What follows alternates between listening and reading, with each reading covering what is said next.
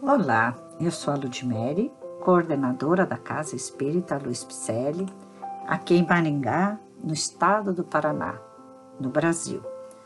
Estamos fazendo a leitura do livro A Caminho da Luz, que trazem mensagens ditadas pelo nobre Espírito Emmanuel e que foram psicografadas por Francisco Cândido Xavier.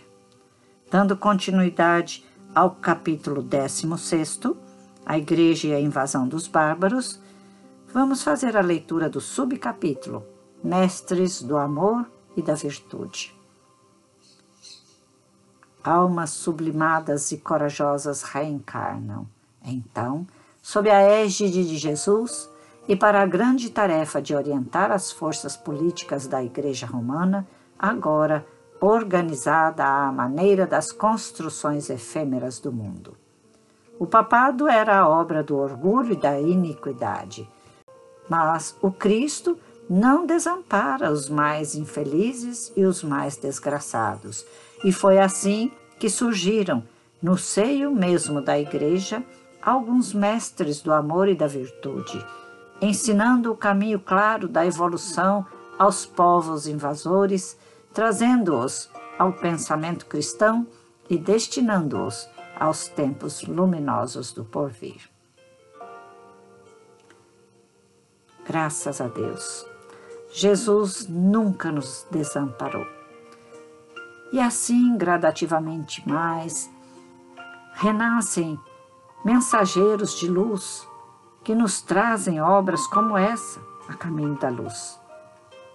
Renascem mestres como Chico Xavier, Divaldo, Raul Teixeira e tantos outros amigos que levantam a bandeira do Espiritismo e que mostram com o seu caminhar, com as suas atitudes, o que é ser um mestre do amor e da virtude.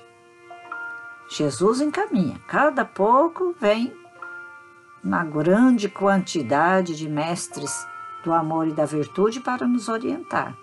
E desde lá, daquela época, do tempo de Jesus, que se desvirtuou o caminho do Mestre, tem vindo tantos mestres para nos ensinar, ajudando-nos a compreender como calçar as sandálias do Mestre Jesus.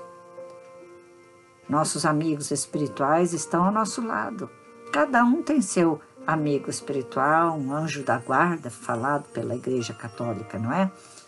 Nós falamos amigos espirituais que nos trazem intuições, que nos dão proteção a partir do momento em que queiramos estar com eles. Viu? Tem isso também. Queira estar com ele, tá? Agradeço a sua presença aqui e vamos dar continuidade todos os dias com mais uma leitura do livro A Caminho da Luz. Te aguardo para a próxima leitura do próximo capítulo, que este capítulo já encerramos.